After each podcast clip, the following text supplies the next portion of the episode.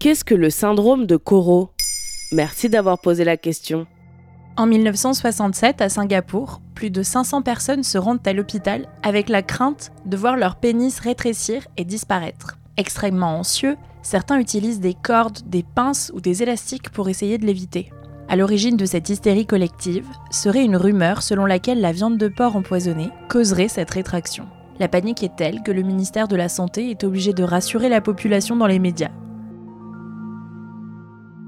Qu'est-ce que c'est? Le syndrome de Coro est aussi appelé parfois syndrome de rétraction génitale. Coro viendrait du javanais ou du malaisien désignant la tortue ou sa tête se rétractant dans sa coquille. C'est une crainte que le pénis se rétracte dans l'abdomen et disparaisse à jamais. Il est souvent associé à une anxiété extrême et la peur de mourir. Des cas de Coro sont recensés dans des textes chinois vieux de plusieurs siècles. On a vu plusieurs cas en Asie durant les dernières décennies, notamment après des périodes de crise économique, et surtout chez les jeunes hommes dans des situations précaires. Chez les femmes, il peut prendre la forme d'une crainte de rétraction des mamelons. Ailleurs qu'en Asie, les cas de Coro sont extrêmement rares. Mais pourquoi en Asie? Le Coro trouverait son origine dans des croyances chinoises millénaires comme le Shi ou le Qi, une force vitale qu'on lie souvent à la sexualité. On trouve un phénomène semblable dans certaines cultures ouest-africaines comme au Nigeria. Julien Bonhomme, chercheur en anthropologie sociale, a publié sur le sujet un ouvrage appelé Les voleurs de sexe, anthropologie d'une rumeur africaine. Cette variante du coro est liée aux croyances de sorcellerie. La crainte n'est pas la rétraction, mais la peur de l'impuissance, comme si le voleur de pénis volait l'essence spirituelle du sexe pour en faire des fétiches et s'approprier le pouvoir de sa victime. À partir des années 70 et surtout 90 et 2000, avec l'arrivée des médias de masse, il y a eu plusieurs montées de panique dans différents pays africains.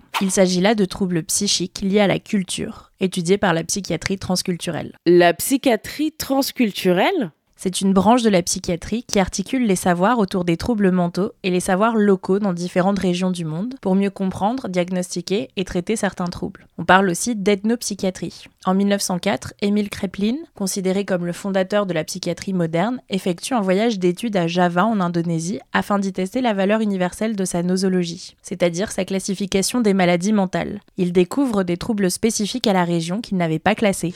Par exemple, en Corée, le Habyang, traduisible par le syndrome du feu ou le virus de la colère. Il est causé par la répression des sentiments à l'égard de l'injustice, allant jusqu'à des symptômes physiques comme une sensation de brûlure dans le corps ou des douleurs digestives violentes. Cette maladie est fréquente lors des divorces et des conflits avec la belle famille. 10 000 personnes sont touchées par an en Corée, notamment les femmes mariées d'un âge mûr. Selon l'ethnopsychiatre suisse Franceline James, quand les soignants et les patients n'ont pas été formés dans la même pensée culturelle, cela devient beaucoup plus compliqué, car c'est le soignant qui a le pouvoir du diagnostic. Les patients migrants sont souvent de grandes victimes de ce système qui produit d'innombrables malentendus, et ça n'aide pas les gens qui vont mal. Voilà ce qu'est le syndrome de Coro.